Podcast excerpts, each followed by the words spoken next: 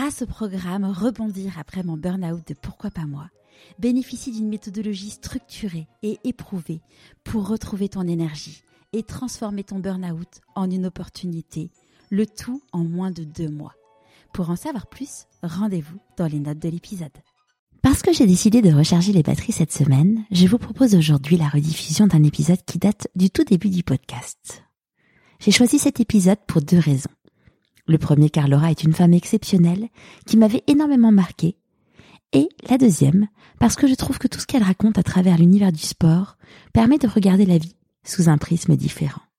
Je vous souhaite une bonne écoute. J'en ai rien à faire d'être championne de France avec des gens avec qui je partage pas au quotidien. En fait, euh, souvent c'est ce que je dis quand euh, je suis en conférence. Euh, avant de vouloir réussir son aventure, il faut se donner les moyens de la vivre. On ne fait rien de bien quand on a peur de se tromper. Euh, moi, je le vis, je le vis dans le monde de l'entreprise, tout comme je le vis dans mon équipe. Par contre, si on arrive à mettre suffisamment les gens avec qui on bosse en confiance, en disant mais de toute façon, essaye, ce sera beaucoup mieux que si tu ne fais rien. C'est à nous d'essayer, c'est à nous de tenter. Et bien sûr, on va se tromper. C'est normal. Tout ne va pas se passer comme prévu. On ne maîtrise pas tous les éléments. Jamais je m'imaginais être un jour capitaine ou commenter des matchs pour France Télévisions. Tous les voyants seront pas ouverts. Si on pense que c'est une bonne idée, si on pense que ça nous anime, si on pense qu'il y a quelque chose à creuser, tentons-le. Écoute-toi, quoi. Écoute-toi et, n'aie pas peur. Je suis Charlotte Desrosiers Natral et je suis heureuse de vous accueillir sur Pourquoi pas moi. On a tous rêvé un jour de changer de vie. Certains ont osé écouter leur petite voix et ils ne le regrettent pas. Écoutez ces témoignages sans coupe qui permettent de décrypter ce qui se passe concrètement entre le moment où on se dit dans sa tête pourquoi pas moi au moment où on rend tout cela possible. Pourquoi pas moi Le podcast qui t'invite à écouter ta petite voix. Pour être honnête, je voulais faire une petite pause sur les sportifs car vous avez découvert Cyril Després, le grand champion du Dakar, il y a deux semaines. L'idée étant d'avoir des univers variés, mais avoir Laura pour cette semaine spéciale Journée de la femme était une évidence. En effet, après Caroline Abadi, au parcours hors du commun, qui a quitté son job parisien, ouvert une chambre d'hôte près de Lyon, et après quelques années alors qu'elle avait enfin trouvé un équilibre, a été élue députée, le tout avec des jeunes jumeaux. Laura fait également partie des personnes qui vous marquent. Il y a trois ans, alors que je venais tout juste de commencer à travailler pour une start-up lilloise, nous sommes partis en séminaire et nous avons eu la chance d'avoir son témoignage. En lançant Pourquoi pas moi, Laura a très rapidement fait partie des personnes que je rêvais d'interviewer. Le temps de trouver un créneau où elle était à Paris, c'était parti. Depuis son plus jeune âge, le sport fait partie intégrante de sa vie. Le rêve de Laura, vivre de son sport. Mais quand on est joueuse de rugby sélectionnée en équipe de France et championne de France, il faut avoir un travail à côté.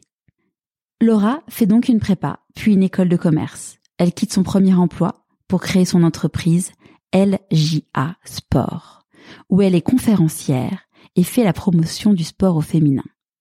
Aujourd'hui, Laura est sportive à haut niveau, entrepreneuse, conférencière et consultante rugby pour France Télévisions. Bienvenue dans l'univers de Laura Di Muzio. Bonjour Laura. Bonjour Charlotte. Est-ce que tu pourrais nous parler de l'objet que tu as ramené pour te présenter, s'il te plaît? Alors j'ai ramené un ballon de rugby, mais pas un ballon de rugby classique. C'est un ballon de rugby qui est estampillé avec euh, le logo de mon entreprise et notre baseline, parce qu'en fait ça me représente plutôt bien. C'est à la fois ma passion, le sport que je pratique euh, au plus haut niveau depuis plus de 15 ans, mais c'est aussi euh, mon métier en tout cas, j'ai la chance d'avoir fait de ma passion mon travail, ou l'inverse, du coup, je sais plus. Et euh, du coup, c'est voilà, ce ballon de rugby il me représente sur le terrain et en dehors. Puis j'ai pris, j'en ai pris un qui est plein de boue parce que je l'ai déjà utilisé. Je trouve ça dommage d'avoir un ballon et de pas l'utiliser. Donc euh, parfois ça m'arrive de faire des interventions, soit avec des clients ou avec des, des potes, on, va jouer. Et la baseline sur euh, sur ce ballon, c'est marqué "Ladies are just amazing" parce que c'est la signification de, des trois lettres de notre boîte qui s'appelle LJA Sport c'est à la fois les trois lettres des fondateurs, donc euh, c'est Laura, Yannick et Alex. Donc euh, Alex c'est ma meilleure pote avec qui on a monté la boîte et Yannick euh, c'est un vieux monsieur de 51 ans qui un jour a eu envie de réaliser son rêve, à savoir monter une entreprise dans le monde du sport et qui m'a proposé de, de, le faire avec lui. Du coup, j'ai tendance à croire beaucoup ce, ce qu'il m'a dit ce jour-là. Il m'a dit, tu sais, Laura, en réalisant mes rêves, peut-être que je vais pouvoir réaliser les tiens aussi. Et ça fait quatre ans qu'on fait ça et c'est génial. Donc j'aime bien ce ballon. Euh, je l'ai toujours dans mon coffre. En fait, j'ai toujours un ballon de rugby dans mon coffre et là c'était celui-là pour le coup. Donc je l'ai ramené ici parce que je pense qu'il me représente plutôt bien. Et justement, c'était quoi tes rêves? En mes rêves, moi j'ai toujours rêvé. Alors je suis, je suis une sportive dans l'âme, je suis passionnée par ça. Euh, j'ai, j'ai fait, je fais du sport encore, mais j'ai toujours euh, voulu travailler dans ce milieu-là. Des, des petites? Depuis pas, pas petite parce que quand j'étais petite, comme je regardais les experts, je voulais devenir médecin légiste. D'accord. Mais, euh, après, je voulais pas aller en S parce que je préférais largement euh, la SES, l'éco, ça me plaisait beaucoup et l'associé aussi. Mais euh, j'ai toujours voulu travailler dans le monde du sport parce que c'est un monde dont les, valeurs m'attirent et puis euh, qui m'a permis moi de m'émanciper et devenir la femme que je suis actuellement. Mais bon, j'ai suivi un parcours classique après avoir fait une prépa, une école de commerce. Je me suis retrouvée vite à trouver du taf. Justement, euh, la prépa, parce que tu, tu faisais, en fait, euh, si on repart sur le sport, tu as commencé par du football. Oui, c'est Quand ça. t'étais petite. T'es bien renseignée. Ouais, j'ai fait ma petite enquête. Tu as commencé par le foot et enfin, finalement, enfin, le foot à, à l'époque, c'était quand même un truc vachement masculin. Qu'est-ce qui t'a attiré dans le dans le foot? Bon, on va dire que c'est un peu le fruit du hasard. Moi, j'habite un tout petit village dans le nord de la France. Ouais, là où t'es né? Exact, enfin, juste à côté. Et euh, le seul club qu'il y avait, en fait, c'est un club de foot euh, ou de ping-pong, enfin de tennis de table. Et euh, du coup, euh, avec ma sœur, j'ai une sœur jumelle, euh, on s'est inscrite euh, pour être avec nos copains, en fait. Et c'est le petit club de foot. Et j'en ai fait pendant 7 ans, entre mes 7 et mes 14 ans. Et ensuite, euh, quand on a 14 ans, et ben les règles veulent qu'il faut choisir. Enfin, il faut absolument aller dans un club euh, féminin et non plus mixte. Donc avec ma sœur, on a passé des thèses dans des clubs féminins, mais on n'a pas du tout aimé l'esprit de compète, la comparaison, tout ça. Donc on s'est dit bon allez, on arrête le foot, tant pis, on fera autre chose. Et le hasard a fait, je crois pas trop au hasard, mais on va dire le hasard a fait à ce moment-là que dans le, le collège dans lequel on était, il y avait euh, beaucoup d'initiations au rugby, puisque c'était un collège qui euh, avait une section sportive pour les garçons. C'était à Valenciennes? Exactement à Valenciennes, plus belle ville du monde. Et, euh, et donc du coup, on a découvert le rugby complètement par hasard à l'UNSS au collège. Et comme on se débrouillait bien avec ma sœur venant du foot et d'un sport collectif, eh bien on a continué. Et c'est comme ça que on est rentré en sport-études au lycée juste à côté, au lycée Watteau. Et c'est parti comme ça, alors que dans ma famille, personne ne joue au rugby. Euh, D'ailleurs, personne ne, ne comprend les règles. Ma mère croit encore que je marque des buts, euh, alors que non, on tire des pénalités. Mais donc voilà, c'est. euh, Comment ils ont géré, enfin tes parents, comment ils ont accueilli ça, le fait que vous fassiez pas sport-études avec ta sœur? Alors justement, si on, a fait, on a fait sport-études. Ah, tu veux dire au football euh, Oui, quand vous avez vous avez dit, bah on aimerait faire faire sport-études, tes parents ils vous ont dit, allez super les filles, on est avec vous ou euh, vous êtes sûrs sport-études euh, Comment Alors, ils ont vécu Moi, ça? j'ai la chance d'avoir euh, des parents très très très ouverts, Ouais. des parents qui sont géniaux. Quand avec ma sœur, on a dit euh, écoutez, on a envie de faire du rugby, euh, jamais j'ai entendu à la maison mais les filles, le rugby c'est un sport pour les garçons, vous allez pas faire ça. Ou d'ailleurs quand on dit qu'on voulait faire sport études, jamais ils nous ont dit non, c'est trop compliqué. Ma mère a dit vous voulez faire ça? OK, on va, on va vous acheter des crampons et puis vous allez, vous allez en faire, vous allez découvrir. Et ça ça a toujours été génial et on a toujours été élevés comme ça euh, si ma mère a tendance à dire vous faites ce que vous avez envie de faire Mm. et, euh, et ça c'est c'est génial parce que bah c'est aussi un apprentissage pour le reste de notre vie le seul deal comme en effet le rugby c'est un sport qui est complètement amateur pour lequel on ne gagne pas d'argent même si on est au plus haut niveau actuellement en France chez les filles on gagne pas d'argent ou très très peu Ouais. nos parents nous ont toujours dit euh, les filles il faut gérer les études à côté donc vous pouvez aller à l'entraînement quand vous voulez Bah, mais quand vous tu dis pas d'argent, c'est quoi C'est quand- quand t'es championne de France, tu gagnes 1500 euros par mois? Ah non rien du tout Non, il y a pas de salaire d'accord. Il y a pas de salaire en fait, il Ouais. y a pas de contrat, les joueuses sont amateurs et après en fonction des clubs, certains clubs peuvent distribuer on va dire des primes. Ouais. Donc ça peut aller euh, 50 euros par match, 150, 200. Mais à l'heure actuelle dans le championnat, la joueuse, les joueuses qui gagnent le plus, elles peuvent gagner jusqu'à 400 euros par mois avec un petit contrat avec leur club. Euh, Donc euh, voilà, c'est et puis encore à l'époque, dit il y a, il y a 15 ans, c'était encore euh, encore pire. Mais donc voilà, le deal avec les parents, c'était euh, faites ce que vous voulez les filles, mais vous gérez, vous avez vos études. Après Ouais. le reste, on vous embête pas. Faites ce qui ce qui vous épanouit en fait. Donc t'as fait une prépa HEC Ouais, après mon bac. et, euh, et là j'ai lu que tu disais, enfin qu'en fait en- au bout d'une semaine, bah t'as dit mais moi je vais pas réussir à gérer avec les entraînements en parallèle. Alors non, c'est je sais pas où t'as lu ça. Ouais, non c'était pas une, une c'est c'est information. pas c'est pas ça l'histoire en fait. Euh, bon moi j'ai fait une prépa euh, sans savoir euh, à quoi ça servait la prépa. Je cochais la case un peu par hasard. Et, euh, et quand je suis arrivée là, c'est vrai qu'on nous a dit, écoutez, vous êtes ici pour euh, préparer des concours, c'est très difficile, faut, faut travailler. Et puis tous les samedis matins, vous passez des concours blancs. Et là, moi, j'ai découvert euh, ce que je ne connaissais pas en fait. Ouais. Et le samedi matin, je ne pouvais pas faire les concours blancs parce que moi, un samedi sur deux, je suis partie en compétition. Et donc j'ai été voir le proviseur en lui disant, bah, écoutez, moi, je suis sportif de haut niveau, désolé, mais je viendrai pas au concours blanc. Je veux bien faire les cours, mais il y a des fois, je, je suis obligée de m'absenter. Et du coup, il m'a dit, il dit, attendez, Laura, c'est pas possible. Nous, on n'a jamais eu de sportif de haut niveau ici. Euh, euh, vous allez pas pouvoir y arriver. Je vous propose de vous réorienter en BTS pour que ça soit plus facile pour vous. Donc là, ça faisait quand même deux jours que j'étais là, j'étais déjà virée. Me peut-être mes parents vont pas trop, trop apprécier. Donc, je lui ai proposé de faire un deal en lui disant, bah, laissez-moi un trimestre de mise à l'épreuve. Euh, je- puis si au bout du trimestre, je m'en sors pas, ok, on, verra, je, je, je quitterai la prépa. Donc là, je me suis dit qu'il fallait quand même que je lui montre un petit peu que j'étais capable d'être là et j'ai j'ai travaillé vraiment comme une dingue et à la fin du premier trimestre, j'étais major de promo. J'ai été le revoir, il m'a dit bon, OK, il y a plus de problème. Oui, après, je me suis permis de faire la sieste en cours. Ouais, c'était parti. Mais les pré- la prépa, c'était les deux plus belles années de ma vie. Ouais. C'était génial. C'est rare que les personnes disent ça. Ah oui, mais c'était génial. Moi, j'ai eu l'impression d'apprendre énormément, de de m'instruire, de réfléchir, euh, de prendre de la hauteur, et en même temps, le fait de le concilier avec le sport de haut niveau, bah, le sport c'était ma soupape. Ouais. Alors, je, je m'imposais un rythme de travail qui était assez énorme. Ouais, parce que l'entraînement, ça représente quoi quand t'es euh, rugbyman à haut niveau? Euh, alors, c'est tous les soirs. Ouais. Euh, généralement, c'est 19h30, 21h30 le, le créneau. À l'époque, moi, j'étais en équipe de France, donc j'avais des séances supplémentaires, donc euh, parfois je ne faisais pas parce que le rythme était élevé.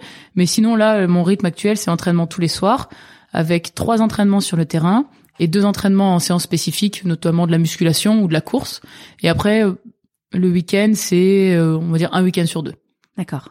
Un gros rythme. Ouais, ça c'est En, costaud. ouais, en plus de la prépa, ouais, c'est gros rythme. C'est costaud. Ouais. La prépa ou même pour les filles qui travaillent, Ouais. enfin, ça, ça reste un rythme dans tous les cas qui est assez, assez Hyper costaud. contraignant. Ouais. Exactement, dans le sens où bah, ça rajoute une vie à toutes celles qu'on a déjà. Quoi. Ouais. Et t'arrives à concilier ta, enfin, aujourd'hui encore, t'as ce rythme-là, enfin, maintenant t'as ta boîte, mais comment t'arrives à concilier avec, avec tes amis, vous arrivez à vous voir? Bah, après, c'est, euh, je veux dire, c'est une question d'organisation. On a, on a tous, on est tous à sa façon un peu sportive de niveau, de toute façon. Alors moi, j'ai la vie sportive, on a tous sa vie privée, on a sa vie professionnelle. Ouais. Et euh, faut jongler, euh, faut jongler avec avec ces, ces différentes vies. Et, et moi, j'aime bien me dire que j'essaye d'allouer du temps à ce qui m'anime le plus. Ouais.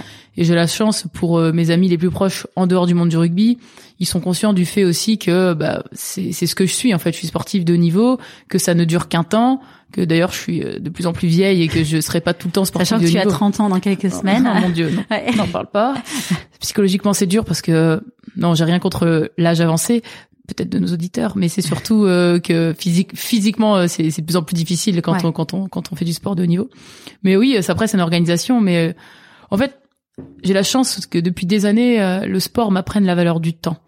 Parce que euh, quand on est sportif de haut niveau, on nous explique que bah, une minute c'est une minute et qu'on peut gagner ou perdre un match et que en fait euh, il, faut il faut être à fond sur euh, toutes les minutes, sur toutes les secondes, toutes les actions de jeu.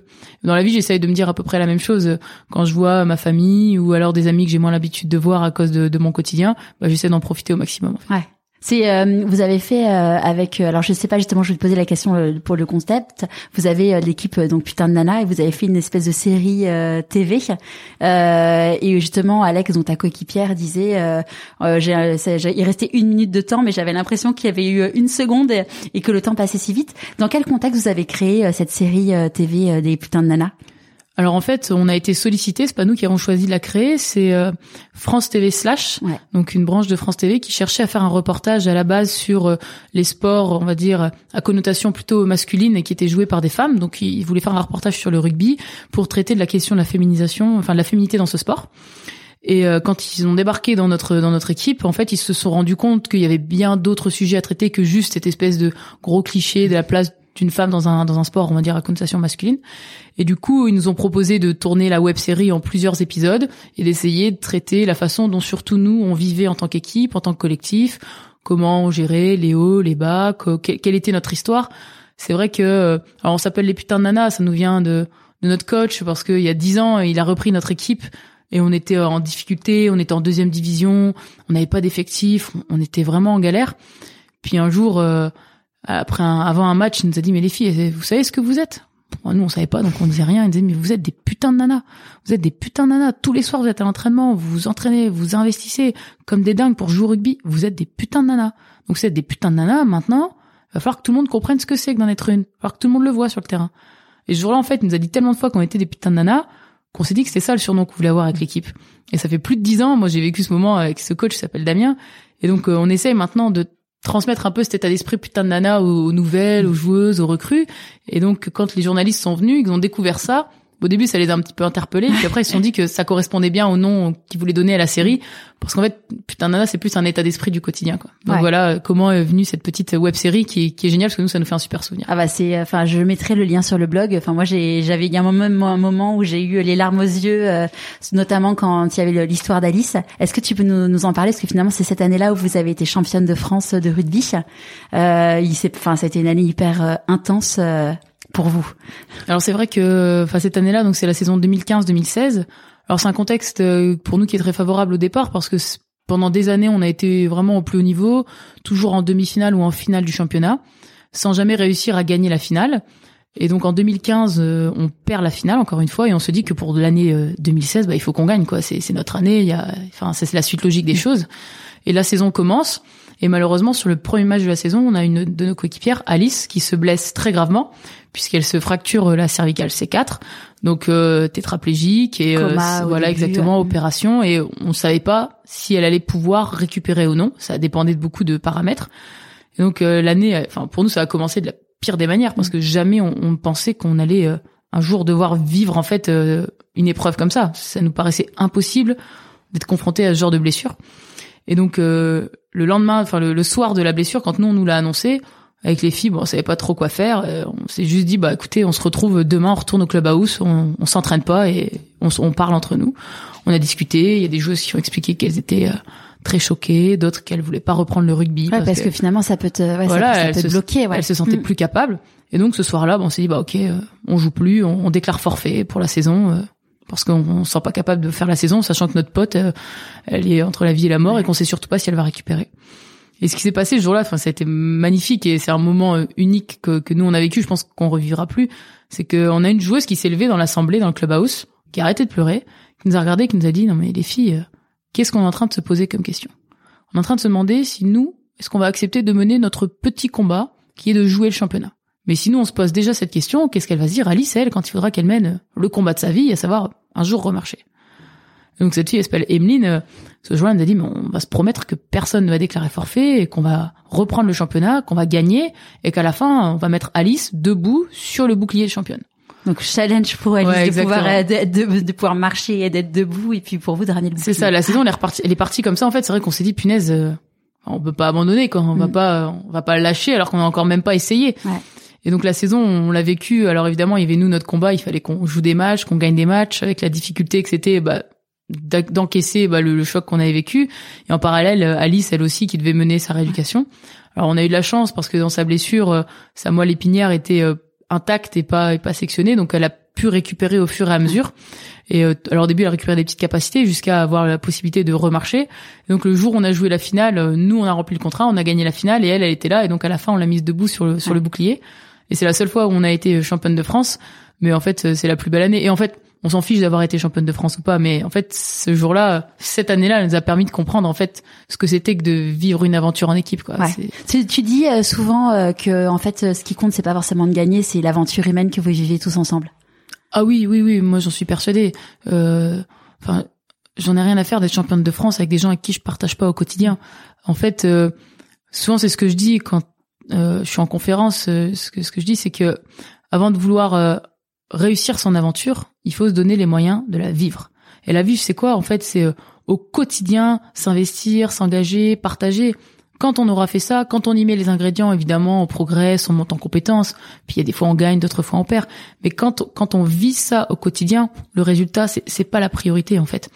Parce que si on se concentre que sur son objectif, que sur le fait d'être premier, que sur le fait d'être champion, quand on n'y arrive pas, si on ne se construit que sur ça, mm. en fait l'aventure elle explose, le groupe explose.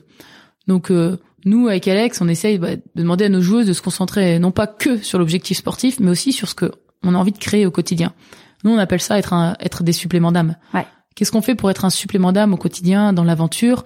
Qu'est-ce que ensemble on construit pour pouvoir amener le groupe en fait. C'est un truc dont on a parlé euh, deux fois à date dans, dans le podcast. Une fois avec Olivier Garibal qui, euh, bon, lui était banquier, il est devenu producteur d'huile d'olive, mais euh, au milieu de tout ça, il fait des des trails et il a fait notamment le tour du Mont Blanc en 33 heures et il disait, ben en fait moi, je cours pour moi et je cours pas contre les autres et ce qui compte c'est, enfin lui c'est pas son ambition, c'est pas son métier, c'est juste pour le plaisir et le challenge.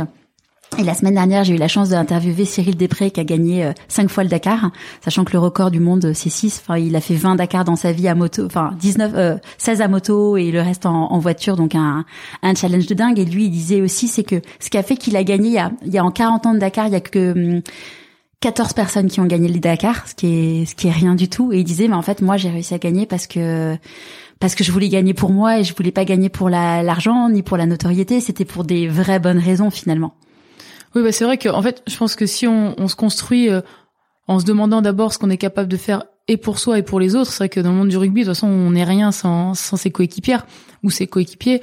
Enfin, on, on ne peut qu'avancer mm. parce que au final, euh, bah, gagner ou perdre le match, c'est pas ça qui compte. C'est euh, enfin moi c'est souvent ce que je dis aux filles, c'est pourquoi on est là? Pourquoi tu viens t'entraîner tous les soirs? Qu'est-ce qui fait que euh, le vendredi soir, tu pourrais être avec tes potes en train de boire un coup, t'es sur le terrain, dans la boue, sous la pluie, jusqu'à 22 heures? En fait, je pense qu'on recherche, on, essaye tous de, de retrouver, enfin, de, de, de, se créer ces espèces de moments d'émotion qu'on n'a pas euh, dans, dans le quotidien. Ouais. Et, et euh, c'est aussi pour ça que je pense à Villeneuve d'Ascq, qu'on a eu la chance de développer un peu peut-être cet état d'esprit autour du putain nana, qui fait qu'avant tout, on vient pour les autres. On vient pas que pour sa paire, on vient pas que pour le résultat, on vient parce qu'entre nous, on est bien. Et quand on arrive à créer ça, et si on arrive à créer ça, bon en fait, euh, on on se pose même plus la question de savoir euh, si c'est contraignant, si ça l'est pas. On, sait pourquoi. Euh, c'est comme le matin quand on se lève. Si on sait pourquoi on, on, on se lève, on se pose pas la question de savoir si on travaille ou pas. Quoi. Ouais, oui, quand t'es bien. Mais d'ailleurs, c'est, enfin, je, je, parlais d'un livre euh, de Thomas Samut qui s'appelle Un cancre dans les étoiles. Thomas Samut, c'est euh, le premier coach mental euh, dans l'histoire française du sport et qui entraîne tous les grands nageurs du cercle des nageurs à Marseille.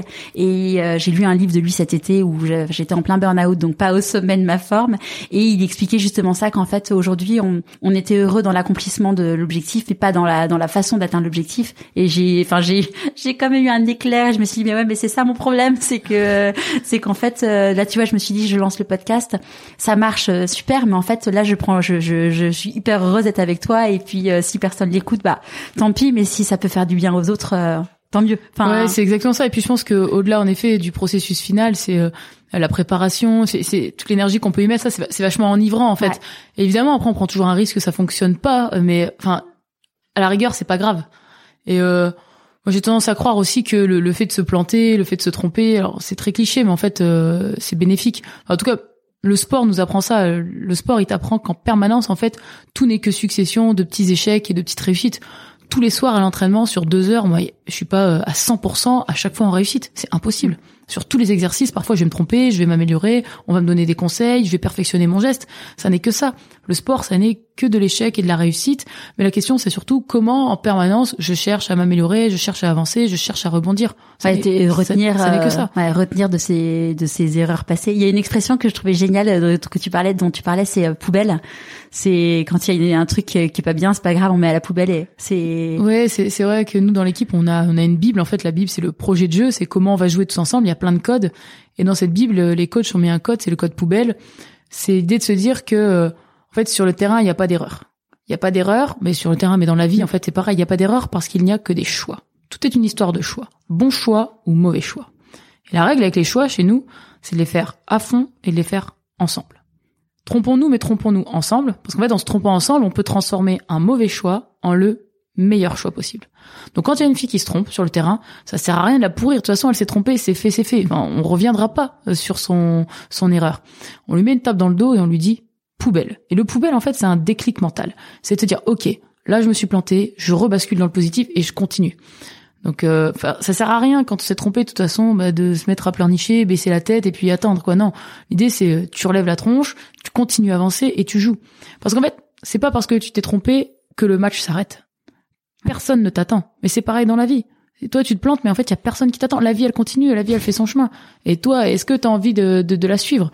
Donc, euh, c'est ça. Et l'idée, c'est juste tu t'es trompé, c'est pas grave, poubelle, t'avances et nous on est là avec toi, nous on est au soutien et on, on, va corriger ton erreur, on va transformer ton mauvais choix en le meilleur choix possible. Évidemment, si t'avais fait un bon choix, on aurait peut-être marqué tout de suite un essai. Voilà, t'as pas fait le bon choix, c'est pas grave, on va prendre d'autres décisions et on va mettre plus de temps, mais on va se rapprocher quand même de la ligne d'essai.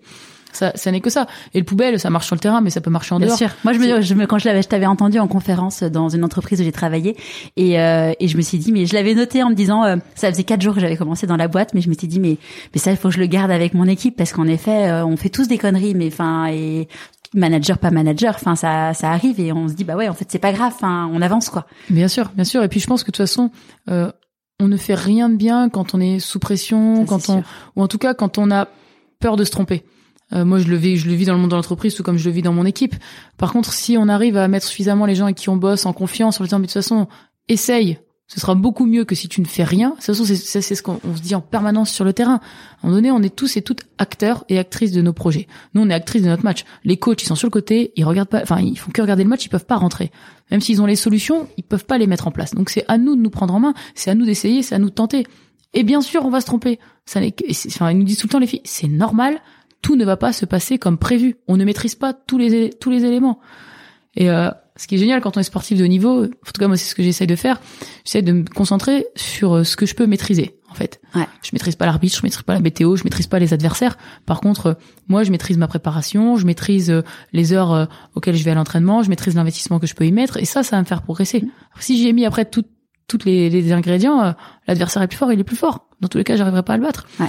Et euh, c'est ce, qu'on dit chez Putain Nana, on dit euh, si on perd, on perd les armes à la main. C'est-à-dire, on Ouais. perd en ayant combattu. Ouais. Évidemment, on- il vaut mieux gagner. J'ai envie de gagner tous les matchs.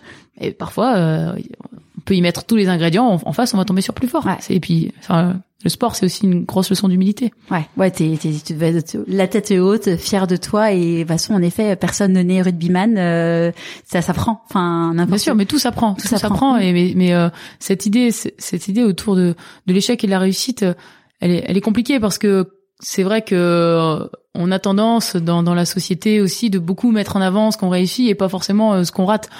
Je considère pas forcément qu'il y a de raté. euh, euh, je pense que euh, on est en permanence en apprentissage en fait. Après, euh, je suis, complètement d'accord avec toi. Après, l'éducation française nous conditionne vachement sur travailler là où t'es pas bon et pas travailler là où t'es bon.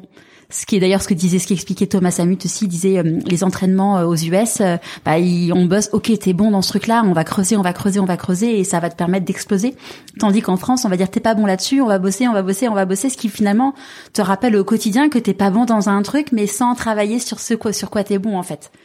Ouais, moi je suis, je suis persuadée que ch- chacun à notre façon. Enfin, il y a, de toute façon, il y a des, il y a des potentiels partout. Mm. Tout le monde a en soi euh, son petit truc, euh, Sans supplément Ex- d'âme. ouais. Exactement, Mm. son supplément d'âme.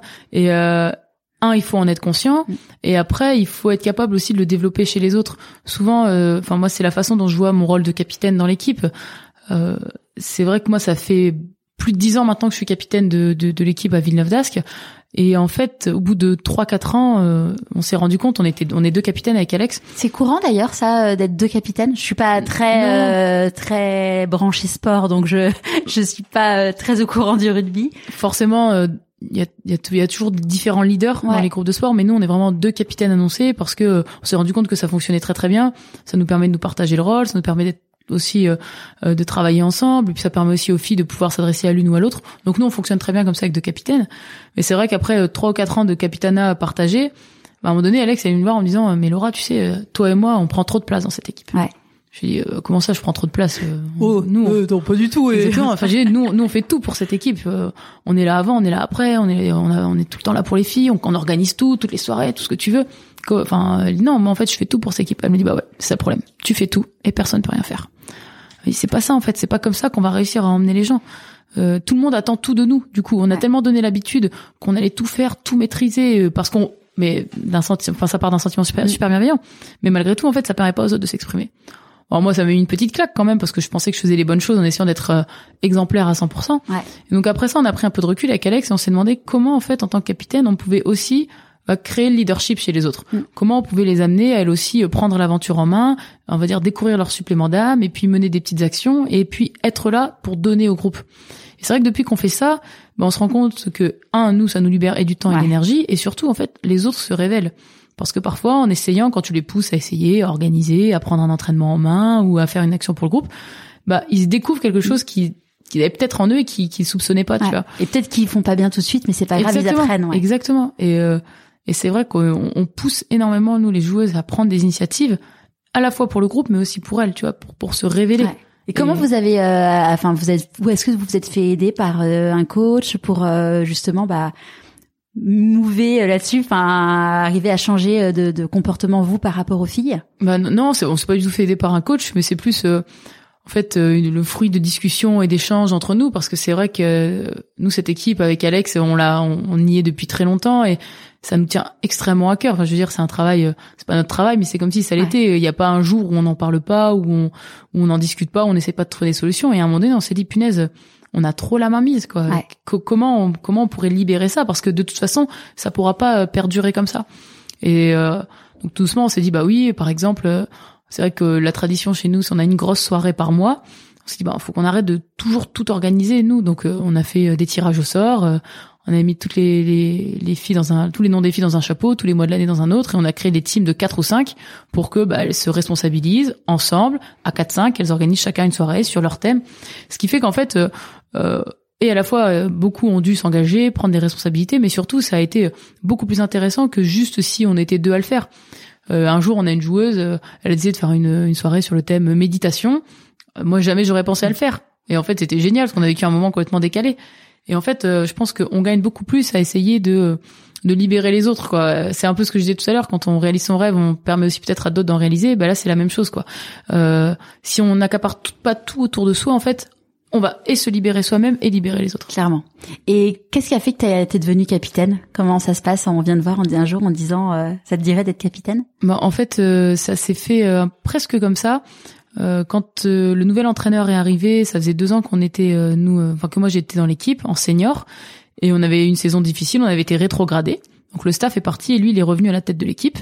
Et c'est un monsieur, ce fameux Damien, qui nous appelait putain nana, qui avait de fortes convictions et qui pensait qu'avant tout euh, la réussite du groupe passait par notre engagement et par le fait que quel que soit notre niveau, euh, la meilleure ou la moins bonne, on ne jouerait que si on s'entraînait tous les jours. Et, euh, et dès le premier entraînement où il est arrivé, il nous a tout assis par terre. Il nous a expliqué les règles, il nous a expliqué la Bible. Et la Bible, c'est un truc qui existe dans toutes les équipes de rugby? Chaque équipe, tout le monde l'appelle pas la Bible, mais chaque équipe a son projet de jeu. D'accord. Comme chaque entreprise a son projet d'entreprise. Et moi, j'étais assis par terre. Il m'a dit Laura, toi, tu seras capitaine. Et il m'avait pas prévenu avant. Moi, j'avais 20 ans. Je me sentais pas forcément euh, légitime parce qu'en équipe, il y a des filles plus expérimentées. Mais je pense qu'il avait vu en moi quelqu'un qui correspondait à ses valeurs, en fait, dans le sens où j'étais une petite jeune qui était en équipe de France, euh, qui s'entraînait beaucoup, qui était toujours là, enfin, qui s'investissait à fond. Et je pense qu'il s'est dit que j'allais pouvoir porter, en fait, les messages euh, dont lui pensait être nécessaires pour pour réussir. Mais très vite, dans la première année, Alex, qui était déjà là, et elle était déjà capitaine? Non, elle n'était pas capitaine. Elle avait un leadership assez naturel, parce qu'à l'époque, il y avait, avait qu'un seul capitaine. D'accord. Mais elle venait m'aider en fait. Euh, elle se rendait compte que j'osais pas trop, que j'étais un peu timide, que elle me disait bah tu sais là, euh, tu pourrais faire peut-être telle action, ou viens, on va organiser ça. Elle m'accompagnait euh, discrètement dans l'ombre. Et au fur et à mesure, en fait, aux yeux des filles, on a, on est devenus deux capitaines parce qu'ils voyaient bien le travail qu'elle menait elle. Mm. Et donc les coachs ont trouvé ça génial. Et donc l'année d'après, euh, ils ont perpétué. Et puis on a toujours été ensuite deux capitaines. Et ta sœur, elle jouait, elle jouait avec vous aussi euh, dans l'équipe? Ouais, j'ai une sœur jumelle. Ouais. On a toujours fait du sport ensemble. On n'a pas fait les mêmes études, mais on fait du sport ensemble. On a fait du foot ensemble, du karaté, et puis on a fait du rugby forcément c'est génial parce qu'on a vécu l'équipe de France aussi ensemble. Donc le. Comment euh, vous êtes arrivé d'ailleurs euh, dans l'équipe de rugby? On, on part après de petite parenthèse sur ta sœur. Tu veux dire euh... on, on finit, sur ta sœur et puis après on parlera de l'équipe de France en rugby. D'accord. Euh, bah, donc du coup c'est vrai qu'elle joue avec nous. Bah là elle a arrêté parce qu'elle est elle est ostéopathe donc elle a quand même un emploi du temps assez chargé. Donc là depuis l'année dernière elle a arrêté. Mais sinon on a vécu 12 ans de haut niveau toutes les deux. Bon, parfois on se crêpe le chignon, mais euh, justement pour elle, comment elle a vécu de que tu deviennes capitaine Alors je sais, enfin. Alors euh, il faut savoir que ma sœur est une personne incontrôlable dans un groupe. C'est un énorme bout en train. C'est quelqu'un de très extravagant, très extraverti. Donc à la rigueur que je sois capitaine, c'était presque le mieux parce que je pouvais à peu près la gérer. Mais c'est vrai que parfois. Euh, elle me chambrait un peu ou elle me provoquait un peu en sachant que moi je pouvais pas avoir le même statut ah qu'elle et que je pouvais pas toujours me permettre de déconner parce qu'il fallait que je puisse recadrer le groupe si si besoin mais ça s'est de manière générale très très bien passé quoi après c'est ce statut de capitaine ou non capitaine, nous on, passe largement dessus quoi. Même pour toi, pour euh, entre guillemets la coacher, euh, sachant que c'était ta sœur que tu connais quand même euh, comme toi-même. Ouais non mais ça, ça, se passait très très bien et puis en plus c'est vrai que c'est en dehors du, du, du terrain, c'est quelqu'un qui est très joyeux, qui met une énorme ambiance dans, dans l'équipe. Donc ça, c'était super plaisant. Le petit fils, c'était de la cadrer sur le terrain parce qu'elle est très impulsive. Et puis, euh, si elle a pas envie de faire, elle fait pas. Donc euh, c'était plus ça. Ma mission, c'était de la tirer, la tirer sur le terrain, quoi. Mais ça, c'est ça s'est toujours très bien passé. On a on a vécu des, des, bons moments tous les deux. Et donc du coup, comme ouais, que vous avez assez tôt, vous avez été intégré à l'équipe euh, de France? Alors oui, en fait, l'équipe de France, ça fonctionne sous forme de sélection. Euh, mais à l'époque, nous, il y a 15 ans, quand on a commencé, bah, il y avait quand même peu de joueuses de rugby et nous comme on venait du foot et qu'on avait un bon niveau en foot bon, on savait on, savait très bien jouer au pied euh, jouer au ballon au pied et donc c'était assez rare dans le monde du rugby féminin. Donc ça nous a permis quand même très très vite de nous démarquer et donc, on a été faire des stages avec l'équipe de France de moins de 18, moins de 20 ans, puis après l'équipe de France senior. Mais tout fonctionne sous, forme de sélection. Et pour nous, ça a été génial aussi parce que jamais on pensait, euh, en ayant si peu de pratique du rugby, euh, atteindre le, plus haut niveau. Même si maintenant, c'est complètement différent. On pourrait plus maintenant... Euh, en ayant 15-16 ans, très peu d'années de rugby, débarquer et puis être au plus haut niveau parce qu'il y a beaucoup plus de licenciés, beaucoup plus de jeunes filles qui sont formées, donc la, la bataille serait plus rude. Mais c'est vrai qu'on est arrivé, j'ai envie de dire, presque dans un bon timing où nous on avait un bon niveau euh, et que euh, il y avait peu de peu de joueuses et donc on s'est fait repérer et c'est comme ça qu'on a vécu euh, sept ou huit années en équipe de France et qu'on a qu'on a eu le coq sur le cœur en chantant la Marseillaise. C'était, c'était vraiment magnifique. Ouais, C'était magique.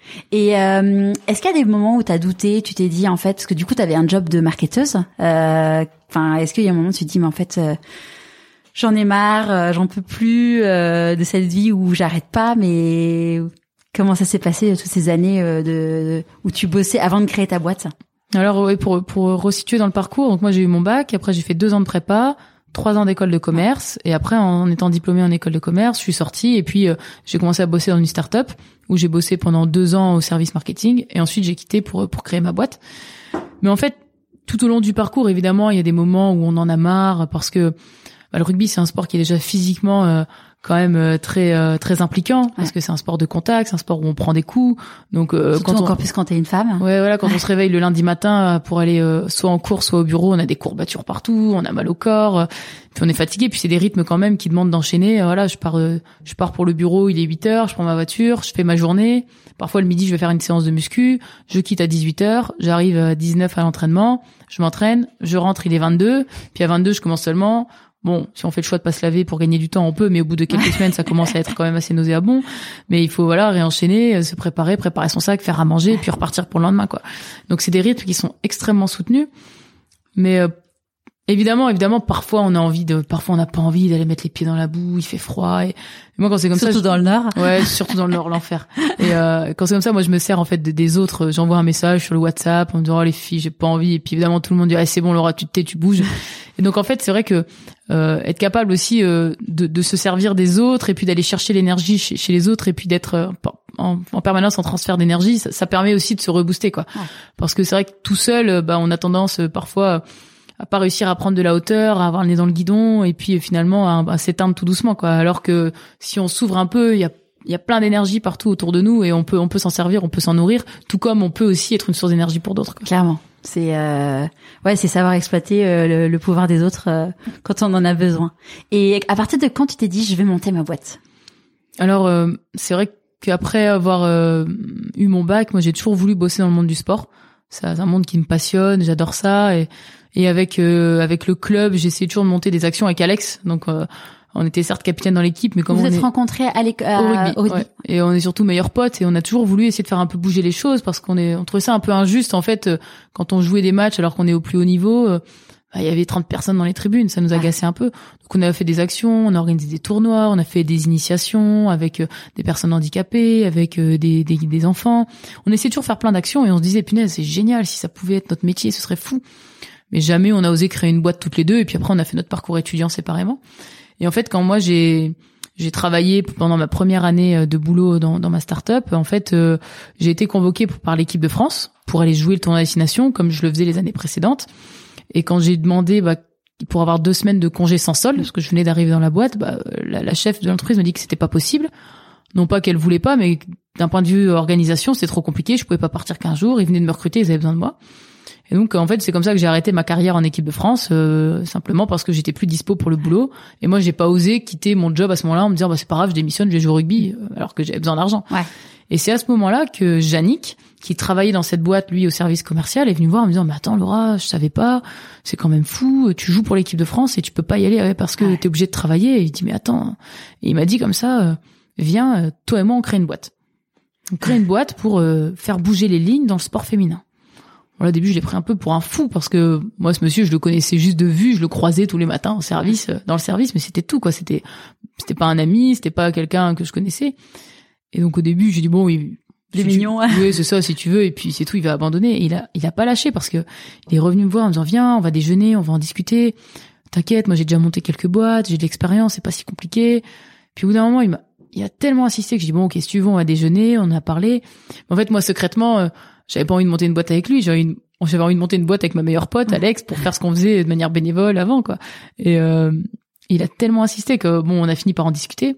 Puis le jour où j'ai vu qu'il était vraiment déterminé, c'est un jour euh, il m'a il m'a déposé dans mon sac, il m'a dit bah tiens, regarde, j'ai écrit quelques petits trucs, on pourrait euh, on pourrait réfléchir à ça. Et je me suis dit, bon, OK, il a l'air déterminé je vais lui présenter Alex parce que moi je me vois pas faire ce projet sans sans Alex. C'est je, je, enfin je le je le vivrais tellement mal que c'est pas possible. Donc euh, ils se sont rencontrés ils ont discuté et puis voilà c'est c'est comme ça qu'on a monté donc la boîte qui s'appelle LJA Sport.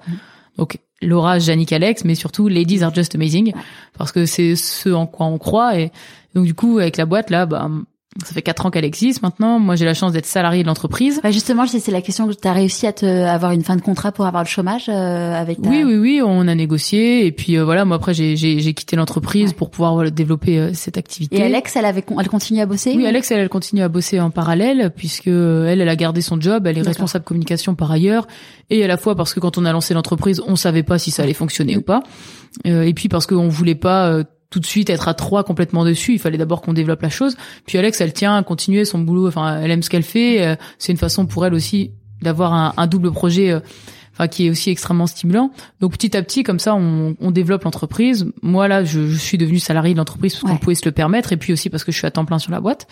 Et, euh, et donc au quotidien, on, on a deux, deux grands projets. Enfin, on accompagne, on va dire, le sport féminin dans le sens où on a des joueuses qui sont sous contrat avec nous on essaie de leur trouver des partenaires privés ou alors euh, de les placer dans des entreprises qui tiennent compte de leur agenda sportif. On essaye aussi ces joueuses qui ont parfois euh, des qualités qui sont géniales parce qu'elles sont euh, chef cuistot, ostéo, kiné, prof, bah, de les faire intervenir dans des dans des événements qu'on nous on crée avec le monde associatif pour qu'elles puissent faire bénéficier bah, de leur talent qu'elles puissent utiliser leur talent pour des personnes qui ont peut-être pas les moyens de se les octroyer. Et nous, on sert un petit peu de catalyseur autour de ça. On se charge de rémunérer les sportifs pour qu'elles, elles puissent, on va dire, un petit peu rayonner par ailleurs ça leur met aussi un pied dans le monde enfin de l'entreprise. On pense que ça fait des échanges extrêmement intéressants entre différents types de populations qui ont toutes les raisons de se croiser et qui parfois arrivent pas à le faire. Mm. Et puis aussi euh, notre deuxième gros chantier, bah, c'est l'accompagnement, on va dire, du monde de l'entreprise, parce qu'on a développé bah, des interventions sous forme de conférences, comme tu l'as vécu, des team building, parce qu'en fait les valeurs que nous on a et qu'on vit et qu'on expérimente au quotidien dans l'équipe se retrouvent très très bien aussi euh, dans les managements des entreprises. Donc voilà, on a ces deux grandes parties autour du, du management dans l'entreprise et puis euh, de la gestion du, du sport féminin. Donc là aujourd'hui, euh, une entreprise qui a envie de booster ses équipes, comme euh, j'avais pu voir il y a deux ans, c'est quelque chose que vous continuez à faire aussi. Oui, bah oui, on est extrêmement sollicité en fait parce que c'est vrai, je pense que ce qu'on explique et la façon dont nous le sport nous a fait grandir et nous a fait comprendre aussi la gestion d'un collectif, ça fait des parallèles qui fonctionnent très très bien dans, dans le monde de l'entreprise. Donc c'est vrai que Bon, en dehors des, des, vacances scolaires, on intervient, je sais pas, je pense trois ou quatre fois par semaine ah dans, dans des entreprises. Alors ça peut être parfois euh, pas un groupe de dix personnes, un petit codir, mm. ou ça peut être jusqu'à 200, 500, 1000 personnes, des grosses entreprises sur des gros séminaires. C'est toi et Alex ou juste toi? Alors euh, la plupart du temps, c'est juste moi. Ouais, parce que j'allais dire, il faut qu'elle arrive à trouver Voilà, Alex, euh, euh... Alex, elle peut se libérer de temps en temps, mais plutôt quand ce sont des interventions dans le nord de la France, alors qu'on intervient partout en France. Après, son employeur, il est très conciliant, il sait qu'elle qu'elle a aussi cette deuxième activité et il lui donne la possibilité. Elle, elle, joue encore au rugby? Euh, bah Non, mais elle, elle coach maintenant, donc euh, c'est encore pire pour elle. Elle a une vie à 10 000 à l'heure. Ouais. Mais donc parfois elle le fait de temps en temps avec nous, mais le plus souvent je, je réalise seule puisque moi j'ai tout le temps de voyager et d'aller sur les sites où on nous sollicite. Donc voilà, souvent c'est des conférences sous forme d'une heure et puis après on fait des questions-réponses avec euh, les personnes qui sont dans la salle et ça fait quand même des échanges assez riches puisque chacun s'y retrouve. En fait, on fait tous partie d'un collectif à minima, que ce soit sa famille, que ce soit une asso, que ce soit son boulot. On fait tous partie d'un collectif et, nous on essaye bah, peut-être de donner quelques clés de la façon dont, en tout cas, on a construit le nôtre. Peut-être pas le meilleur modèle, mais on sait qu'il y a, il y a des, des, petits outils, des petites clés qui fonctionnent au quotidien. Ah, qui inspirent. Et euh, quand, à partir de quand t'as été contacté par la radio pour pouvoir euh, commenter des, des matchs? Alors, euh, ça s'est fait un peu par hasard en fait. Euh, j'ai, c'est vrai que j'ai commenté la radio. J'ai commencé avec Sud Radio où j'ai commenté des matchs pour la Coupe du Monde 2014, la Coupe du Monde de rugby féminin. On a commenté quelques matchs à Paris. Et puis après c'est tout, j'avais arrêté. Parfois je fais quelques petites émissions. Et t'étais timide quand t'étais petite, j'ai lu ça. Ah oui, ouais, ouais, j'étais super timide. J'étais une enfant très très timide. Moi je bah déjà j'ai une sœur jumelle donc euh, G elle est très extravagante, très extravertie. J'ai toujours vécu un peu dans son ombre. C'était elle euh, sur le devant de la scène, ça m'allait bien. Moi j'étais tranquillement euh, toute sage de mon côté. Donc c'est vrai que j'ai jamais euh, trop eu l'occasion en plus de, de m'exprimer et, puis d'oser le, le, faire. Et donc c'est vrai que moi même réciter une poésie à l'école, j'étais toute rouge et c'était horrible. Et c'est vrai que le, le sport m'a beaucoup aidé là-dedans. Euh, je pense que le, le rugby, ça m'a un peu transformé sur ce côté-là, dans le sens où en fait, t'arrives dans l'équipe et on te dit euh, bon toi t'as une place quoi. On s'en moque de qui tu es de ce que tu fais mais juste t'as une place. Et il va falloir l'assumer par contre. Et t'as une place et ta parole elle compte autant que les autres. Tu peux tu peux t'exprimer tu peux parler tu peux donner ton avis tu peux annoncer la stratégie. Et c'est vrai que je pense que ça m'a beaucoup aidé en fait à, à prendre confiance en moi peut-être à révéler ce que j'avais à l'intérieur de moi mon supplément d'âme que j'avais pas avant. Jamais je m'imaginais être un jour capitaine ou commenter des matchs pour France Télévisions et c'est vrai que le, sport ça m'a libéré pour ça et maintenant en fait c'est presque mon métier puisque bah, je parle devant des gens, des assemblées, je fais des conférences. Et euh... T'as fait une conférence devant 2000 personnes? Ouais, 2000, c'était le max. c'était génial. C'était super. Après, c'était un moment très court. Euh, et le but, c'était de mettre un petit shot de motivation à tout le monde. Donc, il y a eu une ambiance de dingue. C'était super. Franchement, c'était ici à Paris. On a vécu un, un grand moment d'énergie à tout ensemble. C'était 2000, euh, principalement des, des, femmes qui étaient là pour cet événement. C'était ouais, c'était vraiment super. Mais ouais, j'étais une grande timide. Et en fait, le, le sport, ça m'a aidé, je pense, vraiment à m'émanciper et puis à prendre confiance en moi. Et puis maintenant, en fait, c'est devenu mon métier. Même si euh, après, ce que je fais pour la radio, pour la télé, c'est de manière très ponctuelle. Euh, j'ai commencé par la radio et puis du fait d'avoir fait un peu de radio, j'ai été contactée par France Télévisions qui cherchait une consultante sur le rugby féminin parce que leur consultante venait d'arrêter. Et donc c'est comme ça que, que j'ai commencé. Alors la première fois, c'est vrai que on se rend pas compte quand on est devant sa télé de l'envers du décor, de tout ce qu'il y a derrière pour qu'on puisse regarder un programme en fait. Et c'est complètement fou. Alors maintenant, ça fait trois ans que je fais ça. Donc là, par exemple, ce week-end, je pars au Pays de Galles pour commenter euh, le France Pays de Galles avec Jean Abeyou. Et c'est des expériences qui sont qui sont géniales. Quand il t'a contacté, t'as dit que c'était une blague. Ouais, j'ai dit c'était une blague. J'ai cru que c'était un pote qui me faisait une blague, euh, qui avait pris son accent du sud pour, pour me faire une petite blague. J'ai dû demander, euh, mais vous êtes bien Jean Abeyou J'ai lui demandé trois fois, c'est c'est sûr, parce que j'y croyais pas trop. Ça me paraissait fou de me retrouver à commenter les matchs en fait c'est extrêmement euh, enfin c'était super excitant. Et puis en même temps c'était aussi ah, c'est des matchs masculins enfin masculins et féminins ou non que que, sur que sur les filles. Euh, en plus sur, les sur les hommes euh, ils ont une équipe qui qui est là depuis très longtemps. Et mais et en même temps moi mon, ma, ma, valeur ajoutée elle est aussi sur les filles parce qu'il y a beaucoup que je côtoie en championnat. Donc je connais un petit peu leurs spécificités. En tant que consultant mon rôle bah, c'est d'amener on va dire le regard d'expert sur le rugby. Mm. Donc mon ma légitimité elle est beaucoup plus sur le rugby féminin de toute façon. Il y a un truc que j'ai lu où tu disais qu'en fait euh, normalement tu devais partir en vacances et que tu avais annulé tes vacances pour euh, pour dire oui euh, à Jean Bayou et je enfin je me suis dit bah c'est enfin souvent on dit les gens ils ont de la chance mais enfin tu as quand même annulé tes vacances quoi. Ouais, c'est vrai en C'est à la Réunion. Exactement, j'ai mon meilleur pote qui est parti s'exiler à la Réunion et qui est là-bas maintenant depuis très longtemps. Et j'y suis jamais j'y suis jamais allée sur lui qui vient pour les vacances dans le nord. Et, euh, et, là, j'avais pris euh, mes billets et puis on, je devais partir euh, 15 jours euh, ou 20 jours, je sais plus. Et en fait, quand Jean m'a appelé pour me dire on te propose de commenter les matchs, il dit par contre tu faut tout commenter quoi, tu peux pas juste en faire un ou deux. Et si j'étais parti, j'en loupais un, donc du coup bah, bah au téléphone, je lui ai dit écoute feu quoi, on y va. Après pas posé de questions? Euh, si, pendant deux secondes dans ma tête, je me suis dit, punaise. En plus, j'ai du mal à faire des choix dans ma vie, mais je me suis dit aussi, il faut savoir saisir les occasions euh, qu'on nous saisit, qu'on nous qu'on nous tend. Et ouais, je pense que parfois il, il faut, enfin il faut se lancer quoi. C'est un peu comme l'entreprise. Si j'avais attendu, Yannick, c'est ce qu'il m'a dit. Il dit Laura, tu sais, si on fait pas les choses vite, on les fera pas, parce que si on réfléchit, il y aura toujours une bonne raison pour qu'on le fasse pas. On va toujours trouver des arguments qui feront que peut-être c'est pas la meilleure idée, peut-être tous les voyants seront pas ouverts. Il me dit tout le temps ça. Il dit donc si on pense que c'est une bonne idée, si on pense que ça nous anime, si on pense qu'il y a quelque chose à creuser, tentons-le. Mm. Donc là, c'est un peu ça. Je me suis dit, punaise, peut-être qu'on me le reproposera plus jamais.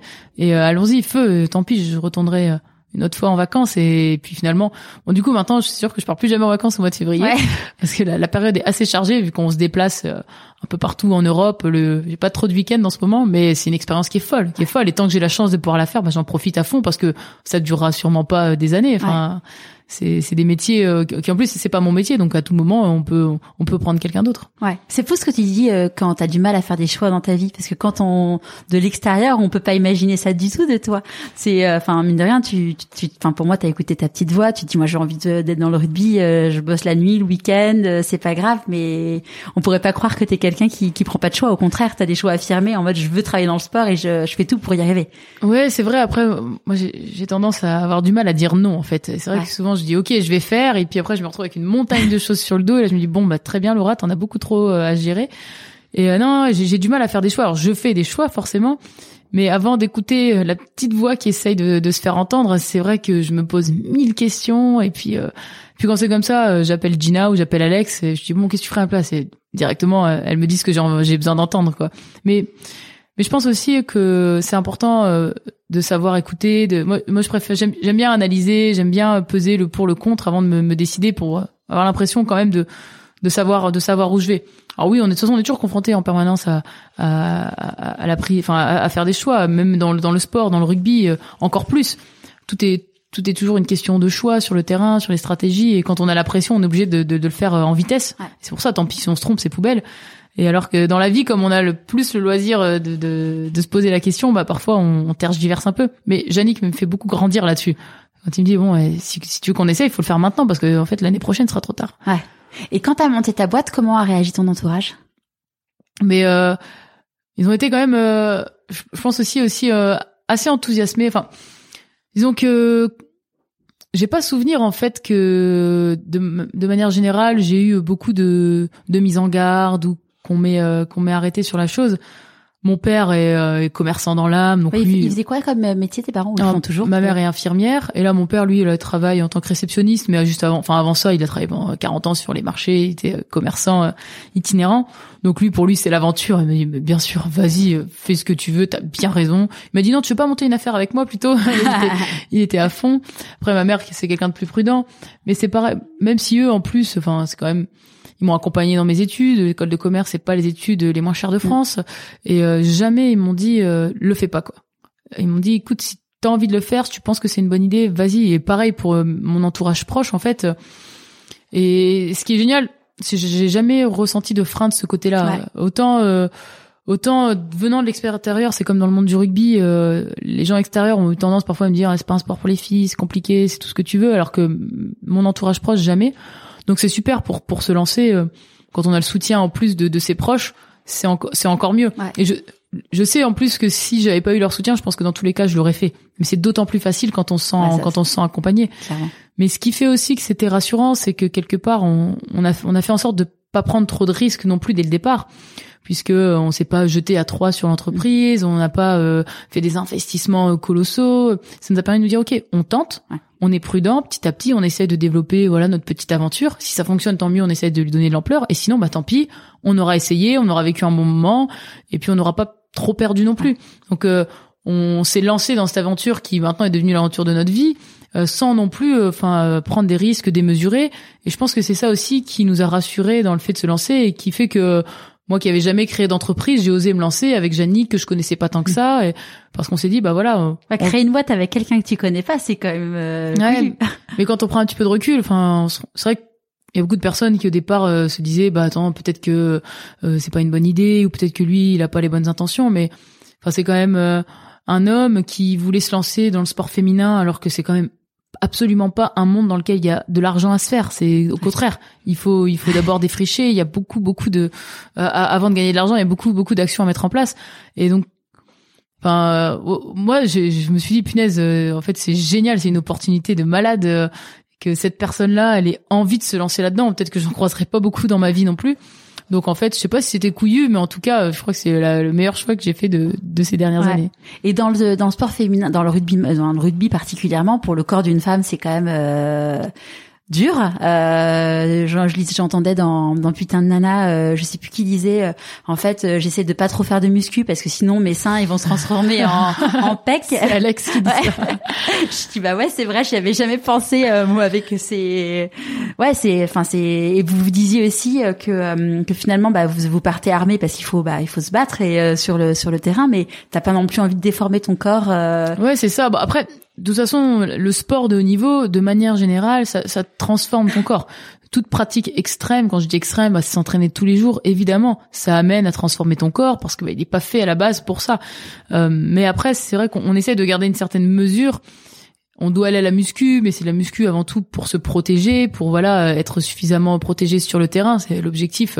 C'est pas euh, de, de, de gonfler ou de, de prendre en masse musculaire, mais euh, après j'ai envie de dire euh, chacun fait ce qu'il veut de son corps. Et nous entre nous, et c'est ça qui est génial dans ce monde, dans le monde du rugby, c'est qu'on essaye de se détacher de toute forme de jugement. C'est vrai que dans une équipe de rugby, il y a beaucoup de gabarits différents, des grandes, des petites, des grosses, des maigres, tout ce qu'on veut.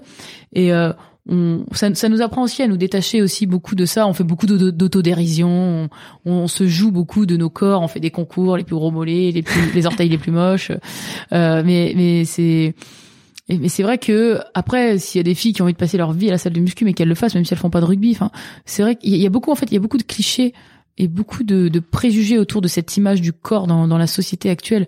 On, on, on, se juge énormément sur l'apparence ah bah c'est clair. Euh, physique. Euh, enfin, c'est c'est difficile et encore plus pour pour les, les plus jeunes. Et euh, je, je, pense qu'on gagnerait à, à se détacher de, de ce jugement.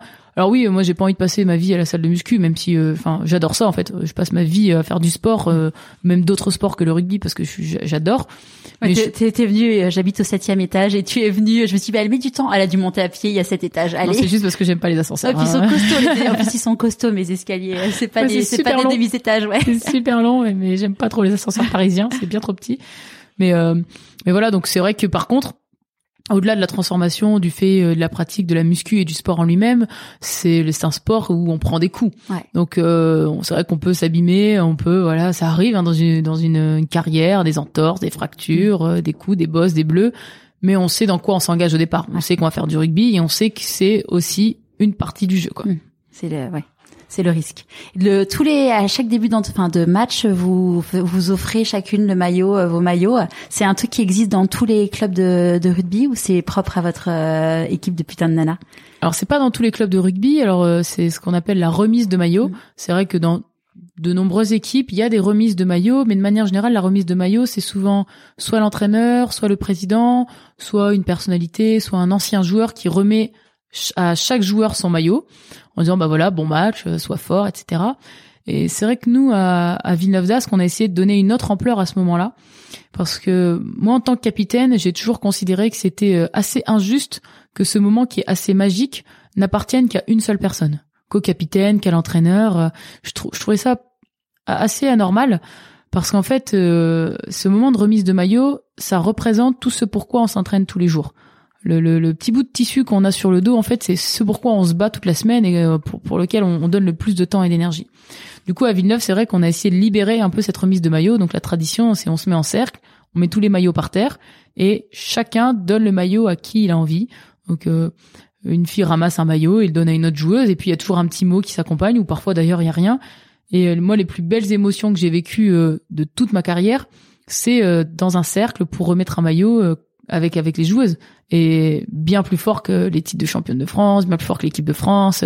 C'est ce qu'on est, c'est les secondes qu'on est capable d'immortaliser à ce moment-là où, euh, j'ai envie de dire, les hommes se retrouvent avec les hommes ou les femmes avec les femmes où vraiment, euh, enfin, c'est c'est intense quoi. Et j'aime bien, c'est, je trouve, c'est des secondes un peu hors du temps.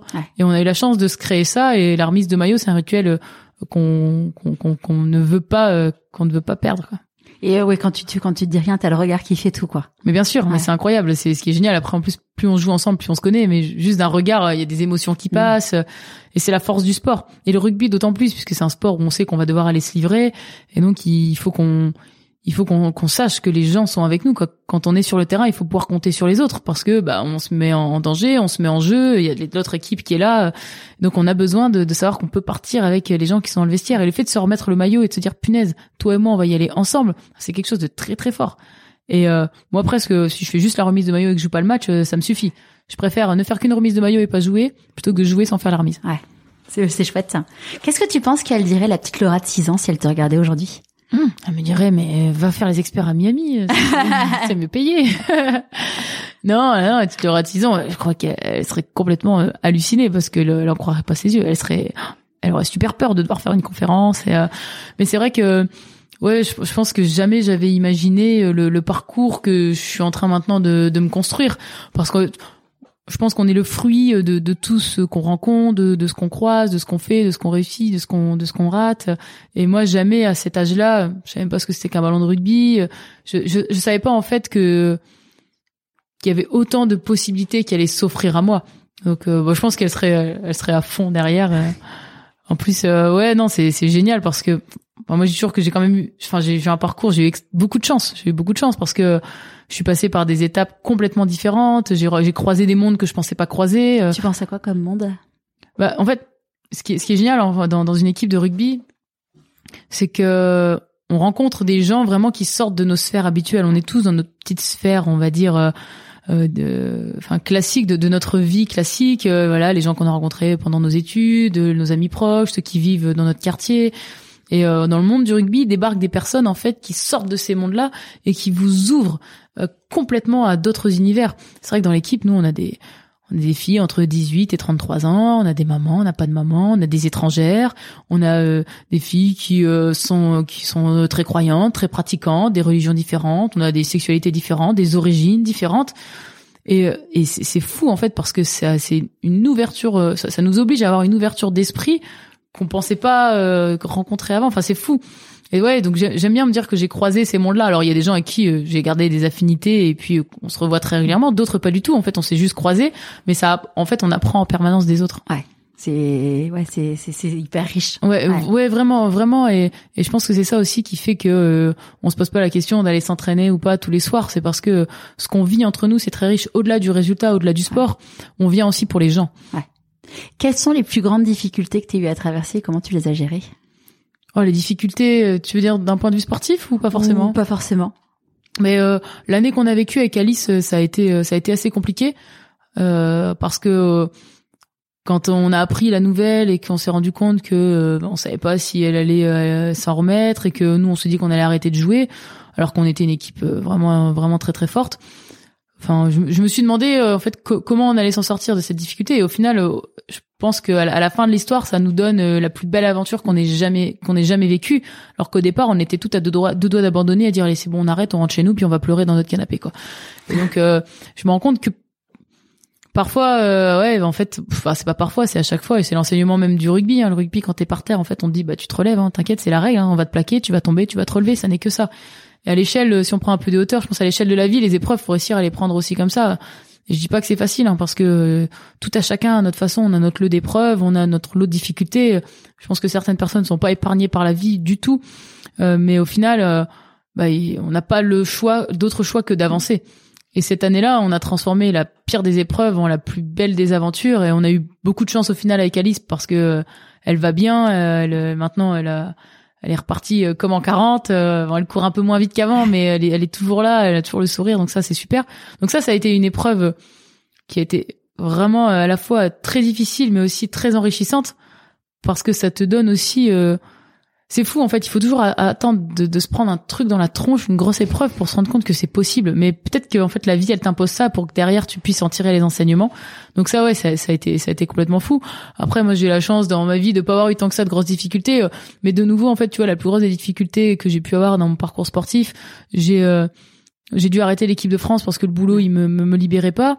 Puis derrière ça amène en fait au fait que j'ai pu créer ma boîte euh, qui est je pense simplement la plus belle aventure professionnelle que je pourrais ne jamais avoir, tu vois. Donc, euh, de nouveau, tu, tu pars de, de ça en, en, pouvant te dire, punaise, enfin, c'est injuste, c'est horrible, c'est trop moche, euh, j'ai pas de chance. Euh, mais si tu prends ça complètement de l'autre côté, tu te dis, mais c'est une opportunité énorme et ça va m'amener. Ok, il faut attendre quelques années, mais quand quand t'es dans dans le tunnel, peut-être que tu le vois pas, mais en fait, quand t'en sors, tu dis mais en fait c'est la meilleure chose qui pouvait m'arriver. hier soir, je dînais avec une amie euh, qui euh, qui a fait un burn-out, euh, en gros à deux mois d'écart avec moi. elle, c'était après après moi. Un jour, elle me disait, on est on passait un week-end ensemble pour mon enterrement de vie de jeune fille, et elle me dit mais en fait, t'es en train de me décrire tous tes symptômes, mais en fait, je, je, suis pareil. Et donc elle s'est arrêtée hier soir, donc c'était au bout de six sept mois. Elle me dit mais en fait, c'est la meilleure chose qui me soit arrivée dans ma vie de m'arrêter en fait. Et et, euh, et c'est justement une des raisons pour lesquelles je me suis dit que j'avais envie de créer Pourquoi pas moi, parce que je me suis dit, Bon, moi, je me suis pris le mur, hein, euh, ça a fait mal, euh, et clairement, je vois plus la vie de la même façon. Et je me dis, bah, en fait, si je peux permettre à des gens de ne pas avoir à se prendre le mur et qu'ils puissent écouter leur petite voix avant de se faire mal, bah, ça serait, euh, bah, ça serait génial, en fait, parce que, parce qu'en fait, on a, oui, il y a des, bah, il y a des, des, ce que Christine Michaud, qui est une, une psychologue positive, qui est une grande prêtresse au, au Canada, elle appelle ça les cadeaux de mal emballés de la vie. Donc, bah, il y a des, des cadeaux mal emballés qui t'arrivent. Je pense notamment, tu vois, Cyril Després quand il a gagné son premier Dakar. Euh, en fait, euh, ils, étaient au coude à coude avec un, autre pilote et en fait le, pilote euh, est décédé pendant ce Dakar-là. Donc il dit bah deux jours après, il a fallu que je remonte sur ma moto et c'était un de ses potes, c'était son coéquipier, enfin et bah il a gagné le Dakar pour lui en fait, enfin pour lui pour pour Fabricio et tu te dis bah ouais c'est c'est c'est fou de te dire bah tu, tu arrives à, à tirer une force dans des épreuves de la vie ou même Olivier dont on parlait tout à l'heure qui a fait l'UTM, Olivier en fait euh, son changement de vie c'était lié à, une, opération et en fait il, il s'est réveillé d'une opération bénigne avec le visage paralysé. Euh, et en fait bon aujourd'hui il arrive à peu près à bouger son, son visage mais il a cru qu'il allait, il allait mourir. Et il s'est dit mais en fait euh, enfin ma vie je veux plus euh, je veux en profiter. je veux en profiter de chaque seconde et de façon intense. Et en fait tu te dis ouais quand t'es en bonne santé et que tout va bien et que t'as la possibilité, enfin, t'as les cadeaux mal emballés qui t'arrivent, bon bah, sachons rebondir. Mais si t'as, enfin, si tu vas bien, bah, écoute-toi. En fait, euh, on a tout pour être heureux, mais allons-y quoi. Ouais, c'est ça. Peut-être pas attendre le cadeau mal emballé et s'en rendre compte avant. Ouais. Mais parfois, euh, ouais, je pense que c'est ça. Peut-être, peut-être qu'il faut ça sur certains moments de sa vie. Personnes, bien sûr. Ouais. Mais c'est vrai que tant qu'à faire, et c'est aussi euh, nous quand on est en conférence, bah, les, si on peut tous ensemble se passer des petits messages et puis se rendre compte mais c'est difficile de se mettre sur off, prendre un peu de mmh, hauteur et puis euh, puis savoir se regarder parce que on vit tous à 10 000 à l'heure. Mmh. En plus, euh, on est tous entourés partout de technologies dans tous les sens qui font que ça accélère encore plus nos rythmes de vie. Et c'est vrai que prendre un petit peu de hauteur et puis se dire mince, qu'est-ce qui me plaît vraiment, qu'est-ce que je veux vraiment, qu'est-ce qui fait que le matin quand je me lève, punaise, je suis bien, mmh. qu'est-ce qui m'anime, qu'est-ce que j'ai toujours rêvé de faire? Ouais. ouais je pense que en tout cas, euh, moi je me rends compte à quel point euh, quand on a trouvé sa voie, il devient insupportable de faire autre chose. Quoi. Ouais, euh, c'est pas possible. Ouais. C'est ça. Et je, je, souhaite à tout le monde de pouvoir de pouvoir y arriver. Ouais. Et dans tes, tes plus tes plus grandes joies? Mes plus grandes joies? Oh, tes premiers, c'est un tes premiers trucs où tu dis c'est bon, j'ai trouvé ma voie, j'y suis. Ah oui, bah, bah, là, moi, dans ce que je fais au quotidien avec avec LGA Sport, enfin, c'est génial parce que je, je ne me vois pas faire autre chose. Et je sais pas combien de temps notre aventure entrepreneuriale elle durera. J'espère, euh, j'espère euh, longtemps, mais chaque projet qu'on monte, chaque petite victoire, chaque euh, chaque moment partagé, c'est fou. Moi, je rentre le soir et je me dis, oh, finalement, c'était génial ma journée. Et, je pense que ça, c'est une de mes plus grandes joies parce que je me rends compte à quel point ça m'épanouit au quotidien de me lever et d'être heureuse de ce, de ce que je fais.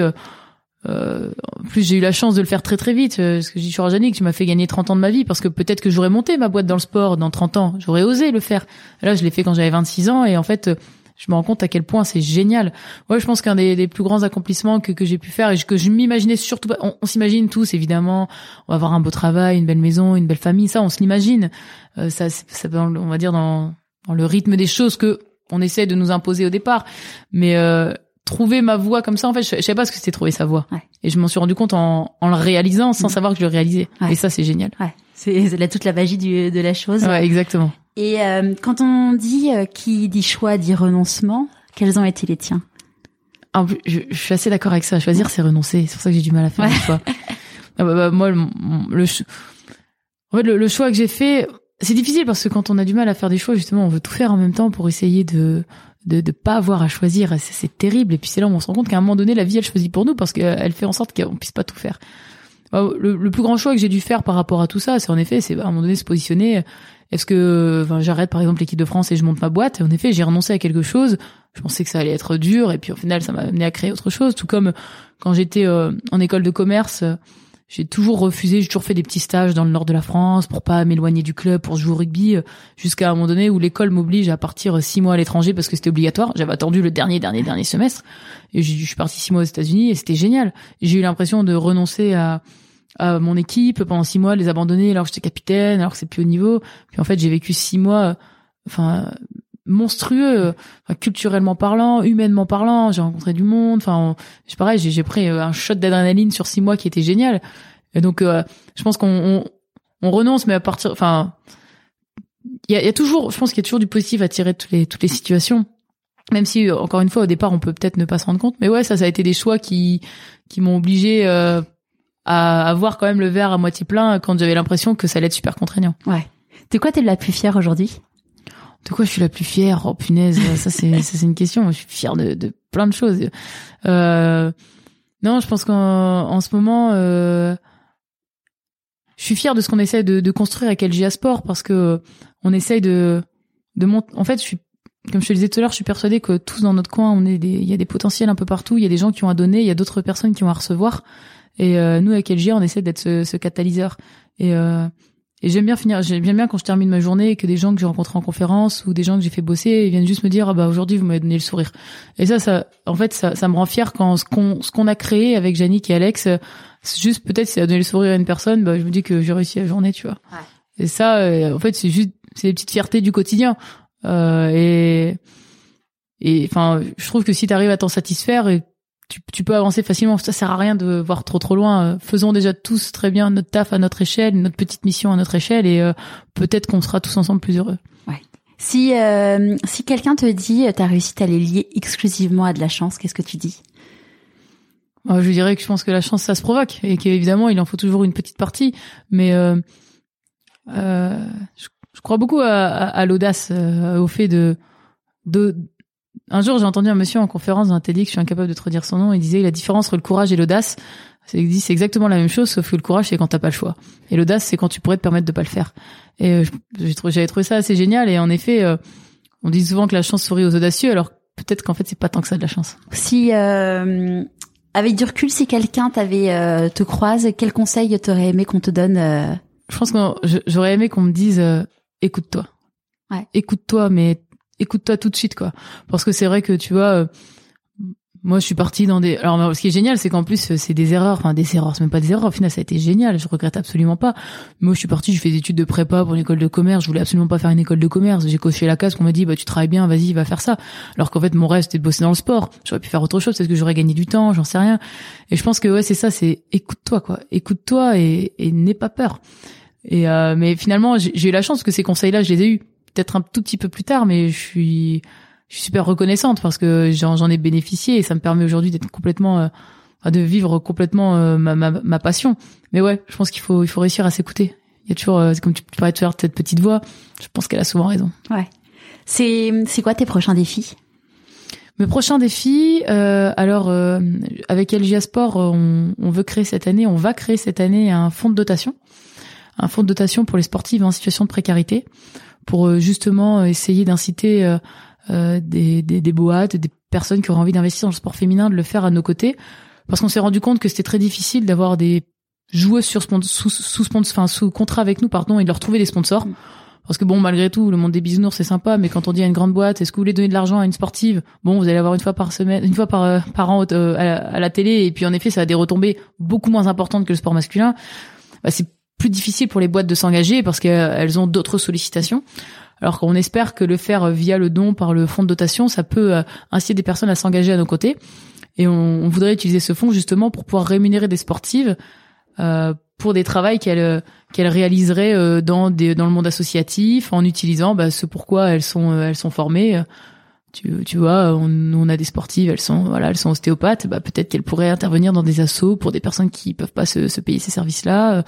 Mais donc ouais, ça c'est un autre très très gros projet qui nous tient énormément à cœur parce qu'on se dit que ça pourrait être une façon euh, de boucler la boucle, de vraiment euh, finir ce pourquoi on avait monté la boîte et on on n'a pas réussi à le faire jusqu'à maintenant et, et on se dit qu'en passant par un, par un fonds de dotation ça pourrait ça pourrait être euh, ça pourrait être le, le cas et après sinon j'ai plein plein de projets mais quand tu joues au rugby, euh, ton projet principal, c'est de te demander euh, à quelle heure tu dois arriver à l'entraînement pour t'entraîner le soir. Ouais. Donc j'attends de plus jouer pour après pouvoir faire autre chose. Mais ça sera quand ça, tu penses? Oh, la question de la retraite, c'est une question difficile. Ouais. ouais, moi j'ai j'ai bientôt 30 ans. Joker. T'es un peu dans le t'es un peu dans la période fatidique là où tu dis bon, j'ai d'autres vies à construire aussi forcément. Il me reste une, deux saisons peut-être et après euh, voilà, je, je passerai je passerai chez les vieilles. Parce que pour la vie amoureuse, t'arrives à ah bah faut aussi forcément avoir un entourage qui est à la fois très proche, très conciliant et qui comprend que tu as besoin de ça dans ton équilibre évidemment. Et puis après il y a la période aussi souvent les, les, les, joueuses entre 28, 30, 31, 32, elles se disent bah faut, je vais fonder une famille, j'ai envie de ça, si j'en ai envie, il faut que je le fasse maintenant.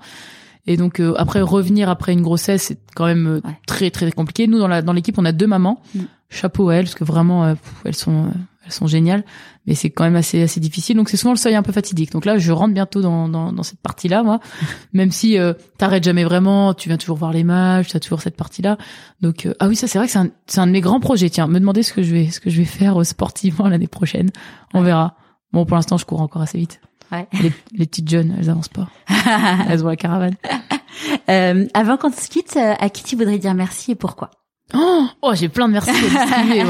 Alors, euh, le, je, vais en dire quelques-uns. Ouais, j'ai fait un truc classique comme ça. Non, non, en fait, non, non, non. La dernière fois, j'étais en, en, table ronde avec euh, avec une personne et puis il y avait des questions par des étudiants et un étudiant qui dit euh, euh, quelle est la personne qui vous a inspiré? Donc moi je dis un truc sur le sport et la femme elle dit ah moi c'est mon père, il m'a inspiré. Du coup je dis ah, moi aussi c'est mon père, euh, il m'a super inspiré, papa si tu m'écoutes. non ouais, euh, ouais j'ai un premier merci ouais à mes parents. Et je, souvent j'en parle souvent en conférence parce que j'aimerais que tous les gens qui m'écoutent comprennent à quel point c'est génial quand t'es une petite fille ou un petit garçon de sentir que t'as l'appui de tes parents sans être jugé, sans être bloqué. Et moi voilà mes parents nous ont toujours laissé euh, essayer. T'as envie de faire du rugby? Bah vas-y, fais-le. T'as pas envie d'en faire, bah on va pas te forcer. Et ça, ça a été génial parce que ça m'a permis de m'accomplir derrière. Ensuite, euh, euh, le, le, le, merci, un merci que pour moi est super important, c'est le les deux L, enfin les deux lettres qui qui, qui m'accompagnent que j'ai présenté au départ. Donc le A, c'est Alex, mm. c'est ma meilleure pote. On s'est lancé dans des aventures géniales, on a tout partagé, le rugby, pas le rugby, la LGA maintenant. on c'est génial de pouvoir partager en fait des, des moments comme ça au quotidien euh, sans se prendre la tête en se disant voilà on tente et puis euh, euh, et puis ça dure en fait dans le temps. C'est pas qu'une histoire c'est pas qu'un coup d'éclat. Donc ça c'est génial. Et puis et J c'est Yannick Yannick c'est énorme. Je lui dis tout le temps moi t'as transformé ma vie en fait. T'as réalisé ton rêve et t'as réalisé le mien avec. Et du coup moi peut-être que je réalise le rêve d'autres personnes. Et, et ça et ça c'est génial. Et je pense que au, au, quotidien on, on a tendance à à oublier de remercier les gens en fait, mais on est riche de, de tous ceux qui nous entourent. Mais ouais, je pense que le A et le J, euh, ils sont, euh, ils font beaucoup dans ma construction, dans ma construction. Ouais. Petite question de Joker, euh, qu'est-ce qui t'inspire dans, qu'est-ce qui t'a inspiré dans tout ce parcours, des livres, des personnalités? Alors, moi, j'ai toujours été fascinée par la personnalité de Nelson Mandela. Euh, complètement par hasard, pas par le rugby. En fait, un jour, c'est fou, je regardais un match de rugby, j'étais gamine, j'avais 14-15 ans. C'est un match de rugby de l'Afrique du Sud des moins de 20 ans. Et le présentateur commence à dire, euh, oui, c'est génial ce qu'ils sont en train de faire, cette équipe. En plus, quand on connaît l'histoire du pays. Et moi, je me dis, mais qu'est-ce qui se passe dans ce pays? Du coup, j'étais faire des recherches et je suis tombée sur toute cette histoire qui est complètement folle de l'apartheid. Et je me suis euh, pris de passion pour, pour ça. Et, du coup, euh, même en lisant l'autobiographie de Mandela, euh, Un long chemin vers la liberté, je me suis dit waouh, waouh, mais la force mentale de ce mec pour sortir après 27 ans de prison et dire à tout le monde prenez vos armes et jetez-les à la mer, tu vois, je trouvais j'avais trouvé ça beau, j'avais trouvé ça fort, j'avais trouvé ça puissant comme message. Tout le monde te dira que c'est utopique, mais en fait non, c'est juste c'est juste puissant et profondément humain. Donc euh, ça c'est un parcours qui m'inspire beaucoup et en plus dans le sportif c'est le fameux auteur de la citation euh, je ne perds jamais, euh, soit je gagne, soit j'apprends. Euh, c'est un peu galvaudé, mais je pense qu'il a complètement raison. Donc c'est un personnage vraiment qui, qui m'inspire énormément. Et après, je crois que j'ai trouvé mon livre préféré il y a pas longtemps, parce que je l'ai lu il y a pas longtemps, mais je crois vraiment que je j'aurais du mal à faire mieux. C'est Terre des hommes, Antoine de Saint-Exupéry. Et et ce livre, il paraît anodin parce qu'en plus c'est pas du tout son plus connu puisque tout le monde ne connaît que, enfin, tu connais à minima le au minimum le, Petit Prince. Mais en fait, euh, cet auteur, est, enfin, il faudrait qu'on fasse un podcast juste sur lui. C'est ce qu'il est capable de créer avec des mots, c'est monstrueux. Franchement, je parce que euh, Le Terre des Hommes, c'est un de ses premiers livres où il raconte sa condition un petit peu de, de, de, pilote, puisqu'il était pilote. Ça commence comme ça, en fait, tu crois que ça va être un peu ça, un petit peu récit autobiographique de ce qu'il faisait dans son petit avion quand il traversait euh, le monde. Mais en fait, derrière ça, il y a un tel message sur la condition humaine, sur la façon dont on vit entre nous, sur la façon dont on se construit, sur ce qu'on est, sur ce qu'on peut faire. Et le dernier, le dernier chapitre qui s'appelle Les hommes, il est magnifique. Bah, je vais le télécharger sur mon Kindle. Franchement, moi, ce livre, il m'a, wow, j'ai pris, euh, j'ai pas pris une claque parce que c'était tellement doux, c'est tellement beau que c'était mm. pas une claque. Mais ouais, et, euh, et d'ailleurs, euh, souvent, euh, j'aime bien j'en achète plein d'exemplaires et j'offre aux personnes qui, qui, à qui j'ai envie d'offrir. Enfin, parce que je trouve qu'on devrait tous avoir Terre des Hommes dans, dans son étagère ou dans son sac à vin. Et j'ai toujours au moins un exemplaire à la maison. Là, en ce moment, j'en ai trois parce que je sais que je vais en, je vais en offrir. Et ouais, ouais, ça, ce bouquin, il m'a, il m'a, il m'a marqué. Je, enfin, je, je crois que j'ai lu l'année dernière. Et tu l'as découvert comment? Mais en fait, euh, je, ce, ce Saint-Exupéry, il m'a, il m'a toujours un peu intrigué. Et puis, je suis tombée d'un fois, une fois, par hasard, sur un un podcast sur lui sur France Culture. Et euh, la dame euh, qui était une spécialiste, on lui posait la question, on lui demandait, bah à part Le Petit Prince, qu'est-ce que vous conseillerez de, de lire euh, s'il fallait en lire qu'un? Elle a dit, bah lisez Terre des Hommes, il est vraiment super. Je suis allez, je vais le lire. Et, et elle avait raison quoi. Et du coup, je me suis dit, je vais lire tous les autres. Donc là, je suis en train de lire Vol de nuit. Et mais Terre des Hommes, c'est wow. Franchement, j'ai du mal à trouver les mots pour décrire le chef-d'œuvre parce qu'en fait, il alterne en permanence entre le récit de sa propre vie, de ses propres expériences. Enfin, c'est pas du tout une, une autobiographie puisque ça raconte qu'un petit passage de sa vie. Donc, il alterne en permanence entre des moments que lui a vécu Et derrière ça, il est capable de sortir pour en effet faire une espèce d'allégorie de la vie en permanence. Mais, mais c'est d'une beauté indescriptible. Bon, ben je, sur, sur, ce, on se quitte et je vais aller le télécharger direct pour aller le regarder. Merci beaucoup, Laura. Ben, merci à toi, Charlotte. Euh, et puis, bah, au plaisir. J'espère que ce nouvel épisode vous aura plu. Pour en savoir plus sur Laura, je vous ai mis toutes les informations sur pourquoipasmoi.co. Et vous pouvez également retrouver la photo de l'objet de Laura sur Instagram, pourquoi pas moi podcast. En attendant la semaine prochaine, où je mettrai à l'honneur un homme, je souhaite vous remercier pour tous vos messages. N'oubliez pas que j'ai encore besoin de vous. Comment? En mettant 5 étoiles sur Apple Podcast, ICO ou Castbox et en vous abonnant sur les autres plateformes. Je vous dis à jeudi prochain pour un nouvel épisode de Pourquoi pas moi.